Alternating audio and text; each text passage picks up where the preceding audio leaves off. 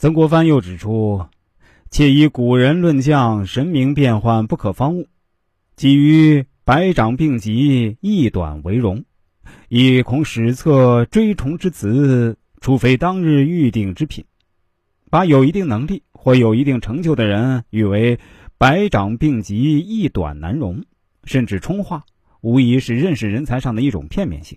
因此，要以横财不居格，论事不求精细。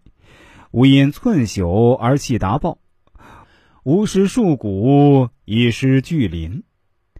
三年之爱，不以未病而不续；九晚之兰，不以无人而不芳。金无足赤，人无完人，不可苛求全才，不可因微瑕而弃有用之才。他写信给其弟说：“好人实难多得，弟为留心采访，凡有一长一技者，兄断不肯轻视。”有才不用，故是浪费；大材小用，也有损于事业；小才大用，则危害事业。为了识才，必须对人才实加考察。曾国藩说：“所谓考察之法何也？古者巡视、考研，二者并重。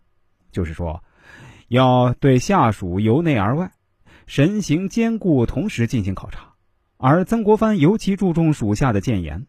曾国藩说。”若是人人谏言，参互治政，岂不更为合时乎？通过谏言，上司可以收集思广益之效，也可以借此观察下属的才识程度，确实是一个一箭双雕的好办法。曾国藩于道光三十年所上的广开言路的奏折中，提出了甄别人才之事，把它归于培养之中。其实啊，甄别就是考察，甄别的目的是去其良友。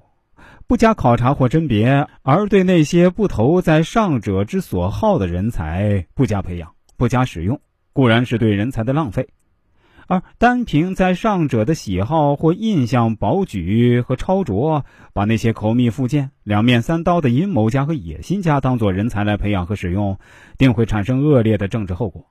这种事例在历史上是屡见不鲜。正如曾国藩说：“贞吉不除，则兰蕙减色。”害马不去，则其计短气。曾国藩本人很注意考察人才，对于辽蜀的贤否、势力的原委，无不博访周资，莫视于心。据《清史稿》记载，曾国藩地对客，注视一时不语，见者悚然，退而计其优劣，或无爽者。而且他越视越深，观察越微。从相貌、言语、举止到为事待人等方面，都在他的视线之内。曾国藩一生能够左右逢源或绝处逢生，与他识人知人，能在周围网罗有真才实学的朋友有密切关系。人之骨犹如山之岩，兵谏关于骨相的说法，直接承自中国古代的相骨术、身相术等。实际上，这些相人的方术都是从全息现象的角度。依据天人感应，或者称之为人体微观宇宙说，这样一个基本理论，由局部看整体，对人的命运忌讳进行预断。在文化人类学方面来看呢，微观宇宙说或天人感应的理论有其文化上的意义，是我们了解古代中国人思维方式和心理世界的重要坐标，体现在各种相术上。其中也的确包括了不少古人认识自然、社会、人生的经验总结，具有某些合理的成分。